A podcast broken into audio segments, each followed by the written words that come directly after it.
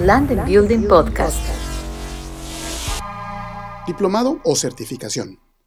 Por Jorge Maldonado. Sin duda alguna, dos reconocimientos que son necesarios en nuestra trayectoria laboral. Conceptualmente, la palabra diplomado se deriva de diploma, término que usaban los antiguos griegos para graduar a sus soldados con un reconocimiento en bronce formado de dos placas entrelazadas y dobladas en forma conjunta por lo que este vocablo viene del verbo griego diplo, que quiere decir doblar. Por otro lado, la palabra certificación se requiere a la acción de certificar, que es dar por verdadera una cosa. En México existen diferentes escuelas, colegios o centros de capacitación en los que se imparten diferentes diplomados y o certificaciones, dentro de los cuales destacan por su estructura pedagógica, institucional, de métodos y técnicas y de evaluación, los impartidos en escuelas como UNAM, IPN, UVM e ITES, por mencionar algunas casas de estudio. Las características de un diplomado son las siguientes. 1. Debe durar 120 horas como máximo. 2. Abordará conocimientos y actualizaciones de una especialidad. 3. No otorga ningún grado académico.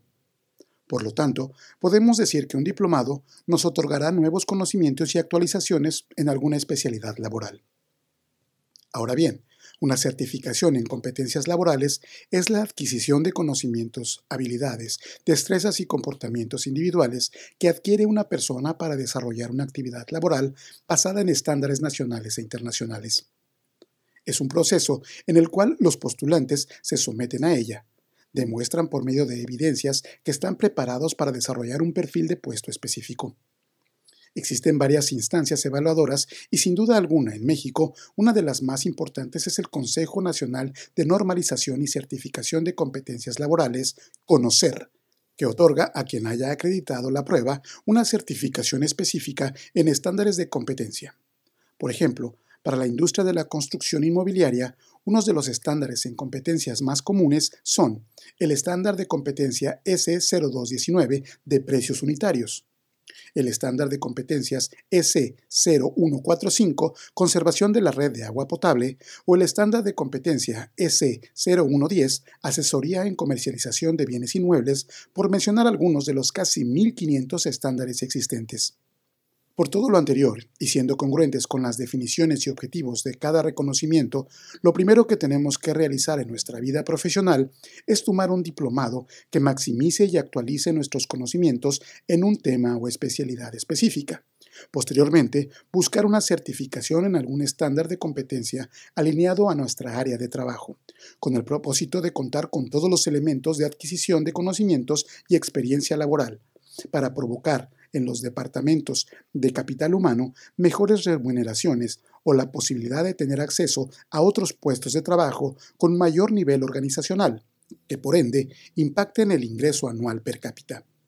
Es difícil recomendar la inscripción primera a uno o a otro, lo que sí es inminente es que si queremos avanzar en nuestro acervo académico, educativo y cultural, debemos tomar diplomados que incrementen y actualicen nuestros conocimientos y certificaciones en organismos reconocidos nacional e internacionalmente, en competencias laborales, para aspirar a tener más y mejores opciones de puestos laborales que aporten mejores ingresos a nuestra economía familiar. Por último, recomendamos que ya sea un diplomado o una certificación, estos estén avalados por instancias serias y de prestigio gubernamental, como son la Secretaría del Trabajo y Previsión Social y o el organismo Conocer de la Secretaría de Educación Pública. Jorge Maldonado, en London Building.